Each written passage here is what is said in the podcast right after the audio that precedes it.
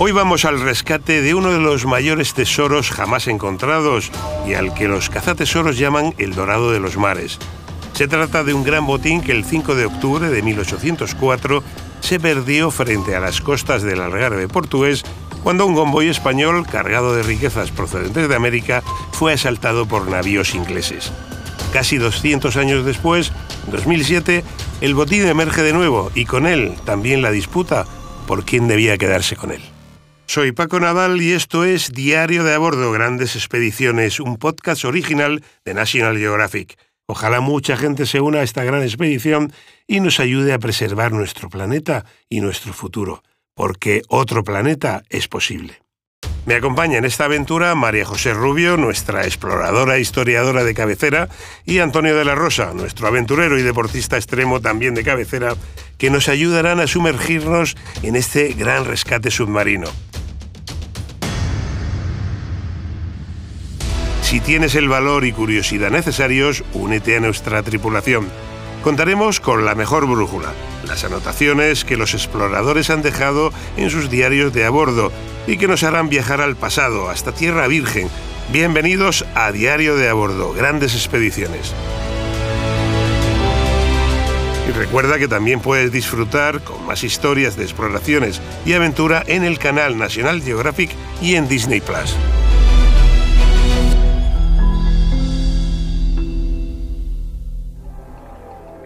Después de dos meses de larga travesía, ya avistábamos la costa española, cuando a las 7 de esta mañana otoñal, la fragata Clara dio aviso de la presencia de cuatro embarcaciones inglesas que venían a nuestro encuentro. Inmediatamente ordené zafarrancho y dispuse la formación en línea de nuestras cuatro fragatas con la intención de interceptar al beligerante convoy. Las fragatas inglesas se situaron una a una a Barlovento, y en una amenazadora distancia de tiro de pistola. Las dos flotillas quedaron frente a frente durante unos minutos que parecieron horas. Las troneras se encontraban abiertas con los cañones dispuestos. Las tripulaciones en silencio. Una calma repentina del viento hizo más angustiosa la pausa, hasta que un bote inglés con un oficial al mando se acercó en dirección a nuestra nave, con intención de parlamentar. El enviado británico me comunicó la orden de detenernos y llevar al puerto de Gibraltar nuestro convoy, que estaba cargado de los caudales reales provenientes de la Capitanía General de Chile y los virreinatos del Perú y del Río de la Plata. Mi protesta estaba justificada. Nuestras naciones no se encontraban en estado de guerra. La actitud inglesa contravenía todos los tratados de paz vigentes con la corona británica y solo el robo de nuestro gran tesoro justificaba sus órdenes. Como no podía ser de otra manera, la intimidación fue rechazada y decidimos combatir. Pero aún no había retornado a bordo de su barco el mensajero inglés, cuando los navíos del comandante Graham Moore abrieron fuego sobre nuestro convoy la flotilla británica tiraba a hundir. Y la desigualdad de nuestras naves era abismal. Una vez más, los ingleses violaron las leyes de la época empleando balas rojas durante la contienda. Proyectiles calentados al rojo vivo en hornillos y cuyo uso se hallaba prohibido. A los pocos minutos nuestra escuadra española sufrió un golpe demoledor. La fragata Mercedes resultó alcanzada, estallando el pertrecho de artillería y ocasionando la explosión del barco con la pérdida de la vida de los pasajeros y tripulación. Nuestra Señora de las Mercedes, convertida ahora en una maraña informe de madera y lona, se hundió rápidamente ante mis ojos, con toda la recaudación procedente de América y con mi mujer y siete de mis hijos. El desdichado relato que acabamos de escuchar pertenece al segundo comandante, Diego de Alvear y Ponce de León. Se encontraba al mando de una flota de cuatro fragatas armadas con cañones y con algo más de mil hombres de dotación. Nuestro buque se dirigía al puerto de Cádiz con la recaudación de varios de los territorios de la corona española en América como parte integrante del imperio español, pero también portaban las ganancias de los pasajeros civiles que viajaban con ellos.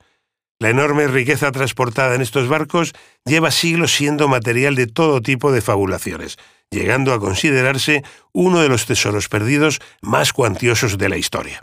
Eh, decidme, ¿en qué consistió ese tratado de paz y cuál era la situación internacional entre España e Inglaterra? Bueno, a lo largo de los siglos, especialmente desde el año 1492, el, el, imperio español surcó los océanos del mundo explorando y descubriendo nuevas tierras escribiendo nuestra historia de forma estrechamente ligada a la exploración marítima. ¿no? Los historiadores afirman que el tráfico marítimo era cuatro veces más importante para las civilizaciones de aquel momento que incluso en la actualidad. Y el estrecho ha tenido un valor estratégico clave en la historia como enlace entre continentes, convirtiendo al Mediterráneo en un escenario de numerosas batallas navales que dejaron un gran rastro en su fondo marino. Barcos hundidos que atesoran miles de historias sobre las culturas de quienes lo utilizaron y también enormes tesoros provenientes de las Américas. Y aquí, María José, encaja Nuestra Señora de las Mercedes. Eso es. Una de las esas historias que ha referido Antonio es la del hundimiento de la fragata Nuestra Señora de las Mercedes en 1804. Un acontecimiento internacional que tuvo la mayor repercusión y gravedad en su momento no solamente se trataba del hundimiento de un barco, sino de la ruptura de una legalidad internacional construida a través de toda una serie de tratados de paz suscritos a lo largo de casi una década, ¿no? como el Tratado de Amiens, que habían firmado en 1802 Francia, Inglaterra, España, con el que terminaba esa guerra entre Francia y Gran Bretaña, que tenía que restituir las conquistas hechas a Francia y a sus aliados, como la isla de Menorca, que sería pues de vuelta a España.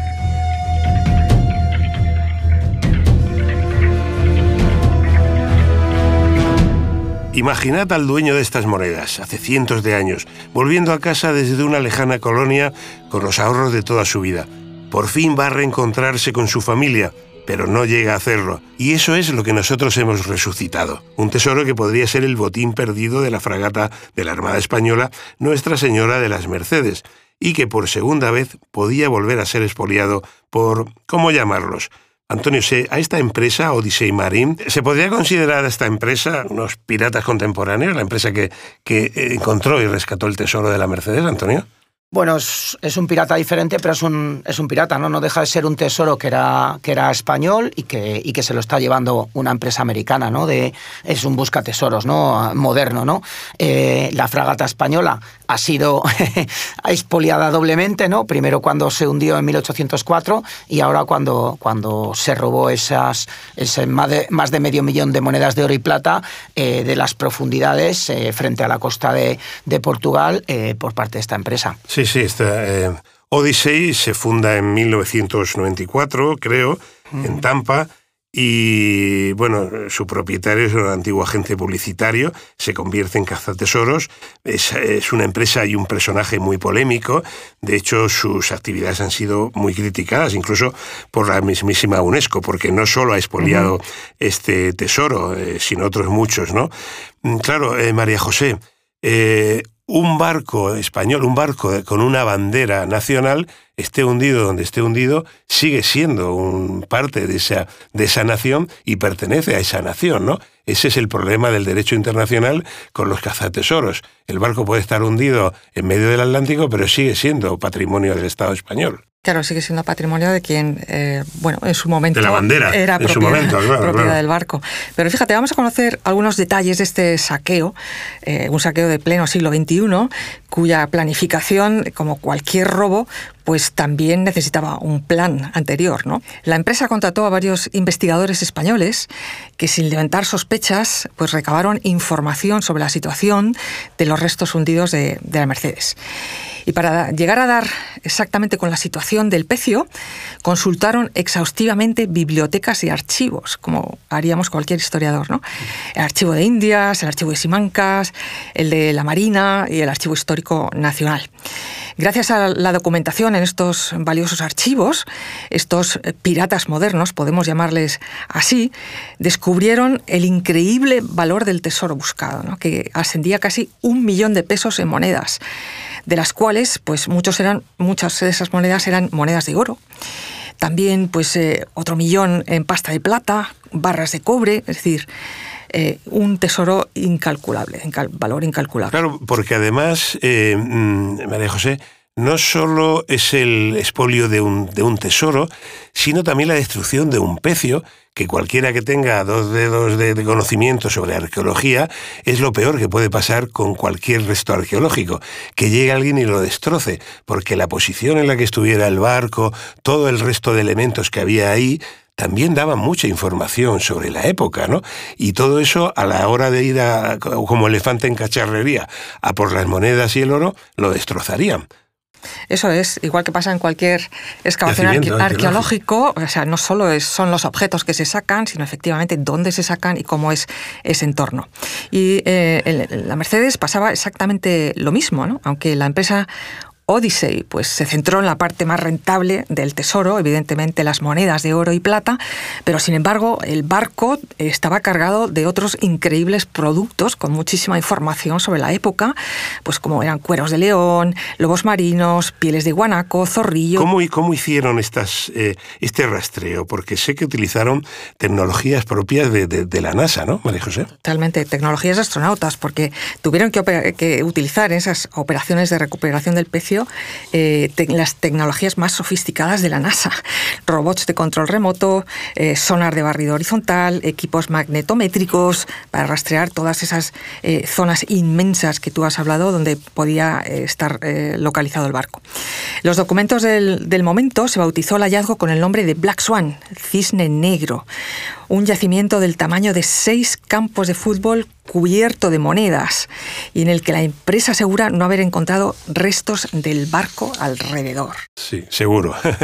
por, resumir, eh, en menos de una semana la empresa norteamericana trasladó, fíjate, en vuelos charter, fletados especialmente por ellos, todas las monedas y los objetos contenidos en un total de 600 cubos, con un peso de 14 toneladas un tesoro de 595.000 monedas de plata y oro, con un valor, según declaró la propia empresa, que alcanzaba hoy día los 385 millones de euros. Y además, una vez expoliado y a buen recaudo en Estados Unidos, la empresa se apresuró en depositar el 9 de abril una pequeña muestra de estos restos de la Mercedes en un juzgado de Florida para asegurarse legalmente el derecho de, del hallazgo y solicitando un auto judicial de ese depósito a las autoridades norteamericanas. Decidme, eh, que, que es que yo tampoco puedo llegar a entenderlo.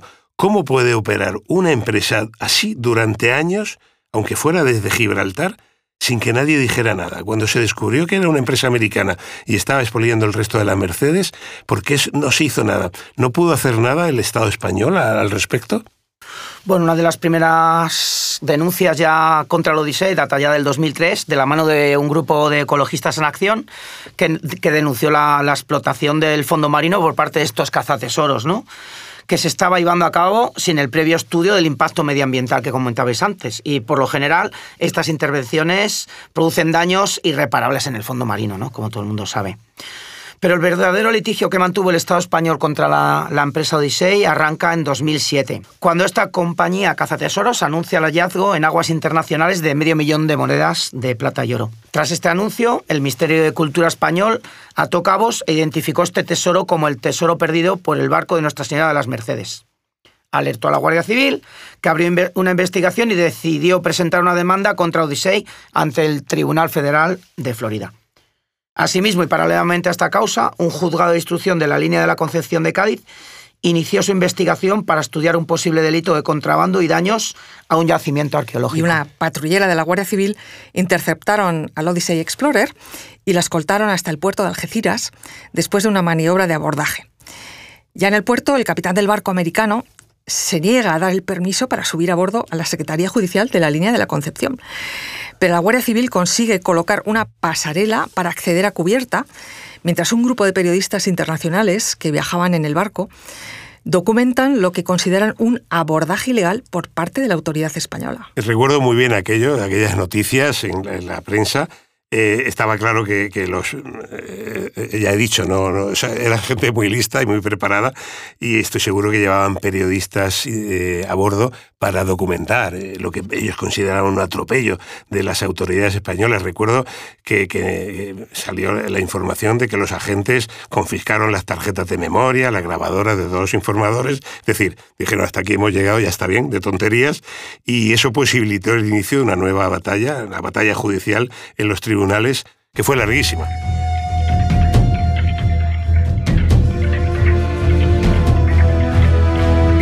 Pues en ese momento comienzan las investigaciones y la acusación española empieza a encontrar las primeras contradicciones en el relato de la Odisea. La empresa Cazatesoros asegura que apenas utilizaron 15 días para rescatar las casi 600.000 monedas que extrajeron del fondo marino es difícil creerlo, ya que para encontrar ese pecio de madera, eh, madera que estaría prácticamente destrozada, eh, en una inmensidad del océano como tal, se necesitan años de búsqueda. El proceso es complejo, ya que solo para posicionarse sobre los restos de la embarcación se necesitan días, y lo mismo para bajar un sumergible, un sumergible dirigido, no tripulado, a una profundidad de mil metros. Aunque la denuncia más importante interpuesta por el Estado español fue por el incumplimiento de las exigencias arqueológicas cuando se interviene en un yacimiento con fines lucrativos, ¿no? Sí, bueno, la, batalla legal ha sido brutal, ha durado más de cinco años y ha culminado con lo que ha supuesto un verdadero hito eh, y muy necesario en la protección del patrimonio arqueológico subacuático. En febrero del 2012, eh, dos aviones Hércules de las Fuerzas Aéreas Españolas devolvieron a España el, tesoro de, la Mercedes, ¿no? algo, un, granito en nuestra, en nuestra historia. Y que ocurría por primera vez. Eso es.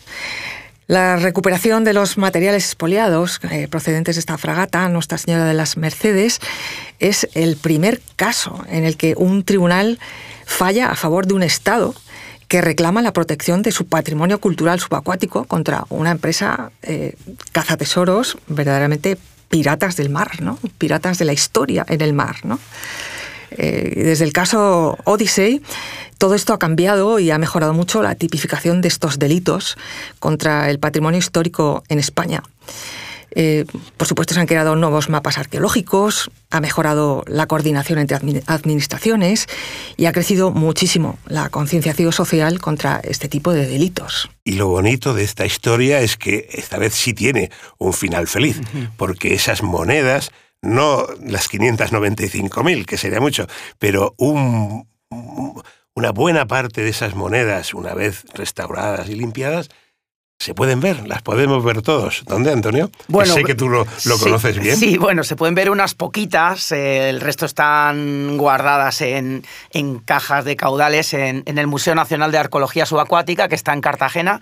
Yo tuve la suerte de, ir allí, además fui invitado por, por el director, por, por Iván Negueruela, ya que el barco con el que yo pienso cruzar el estrecho de Drake desde el sur de la Patagonia hasta la Antártida. Lo he fabricado allí en Cartagena y bueno, pues pudimos hacer ahí un reportaje y ver esa maravilla de, material y, sobre todo la ilusión con la que un director de un museo te cuenta como si él hubiera ganado ese pleito, ¿no? Realmente se sentía partícipe de, ese, de ese logro, ¿no? Sí, yo he tenido la oportunidad de verlo, lo recomiendo a todo el mundo. Primero ir a ver Cartagena, que es una ciudad preciosa, que, que además la han dejado estupenda con una restauración que ha habido de todo su frente marítimo.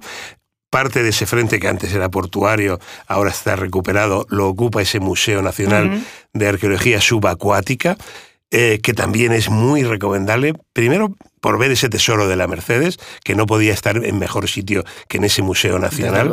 Eh, es sorprendente ver eh, eso. Porque además están en bloques. Sí, los bloques ahí consolidados. El, tiempo, 100 eh, años debajo del agua, las ha hecho un bloque, no esperen encontrar las monedas sueltas como para meterlas en un monedero, sino que tienen la forma del, del arcón de madera que las contenía. Pero claro, están, hay algunos bloques que están tal cual se encontraron, es decir, cubiertos de, un moho verde, de, de un silo debajo del agua, y otras ya limpias, que te da también una imagen del trabajo de los arqueólogos después de encontrar, restaurar ese tesoro, ¿no? Pero lo sorprendente es que son bloques de monedas con la misma forma de la caja que los contenía.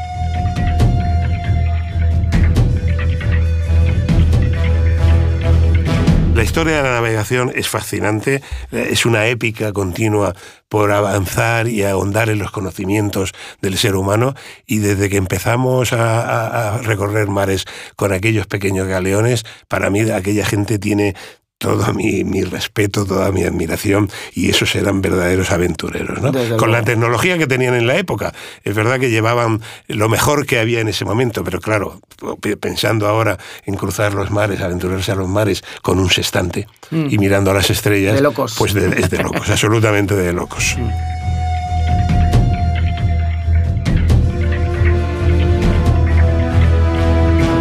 Decididamente el fondo del mar encierra numerosos secretos sobre la historia de la humanidad. Desvelar los misterios de este museo oculto bajo el agua puede ayudarnos a reconstruir y entender el pasado de civilizaciones antiguas. National Geographic ha colaborado en diferentes proyectos arqueológicos submarinos, como el que ya citamos en un podcast anterior sobre el legendario Endurance de, Shackleton en la Antártida, y eh, también en el rescate de varios elementos del transatlántico Titanic que pudieron verse expuestos, por cierto, en el National Geographic Museum de Washington. La arqueología subacuática nos trae historias sumergidas, convirtiendo estos valiosos barcos naufragados en verdaderas cápsulas del tiempo. Bueno, el valor histórico de los restos hallados en el fondo del mar no tiene, no tiene precio, no es incalculable. Y, y, bueno, es un patrimonio mundial que tiene que ser conservado y, tiene que, y, que hay que pelear por ello. Y mira, yo me enorgullezco además de que mm. España, junto con Europa, se encuentre en la vanguardia de esa arqueología de profundidad y tengamos tecnologías cada vez más pioneras para recuperar un patrimonio que es nuestro y que no solamente es nuestro, es de la humanidad.